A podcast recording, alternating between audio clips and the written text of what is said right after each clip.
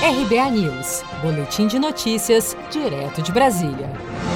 O presidente da Câmara dos Deputados, Rodrigo Maia, declarou neste domingo que seu partido, Democratas, está se preparando para liderar um projeto de centro-direita para as eleições de 2022. Maia confirmou o diálogo com Luciano Huck, mas não confirmou se o apresentador seria o candidato de uma eventual chapa para presidente. Maia conversou com jornalistas no fim da manhã deste domingo, depois de votar na Escola Municipal Professora Zuleika Nunes Alencar, na Barra da Tijuca, zona oeste do Rio. E tenho intenção de participar de um projeto que não esteja nos extremos, um projeto onde o diálogo prevaleça, onde a gente possa construir, dialogando com toda a sociedade, de fato um projeto de recuperação é, econômica do nosso país, possa é, construir um país com menos desigualdade, como eu disse, com serviços de melhor qualidade. Eu acho que todos nós que, que temos uma linha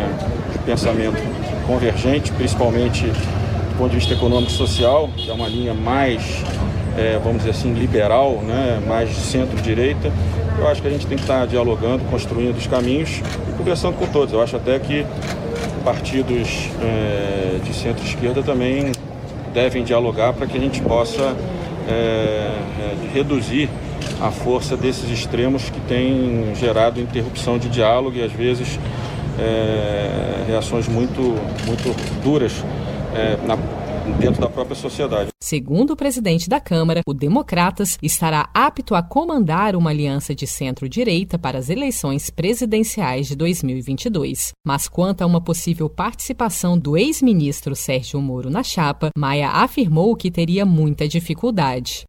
Você está preparado para imprevistos? Em momentos de incerteza como o que estamos passando, contar com uma reserva financeira faz toda a diferença. Se puder, comece aos pouquinhos a fazer uma poupança. Você ganha tranquilidade, segurança e cuida do seu futuro. Procure a agência do Sicredi mais próxima de você e saiba mais. Sicredi, gente que coopera cresce.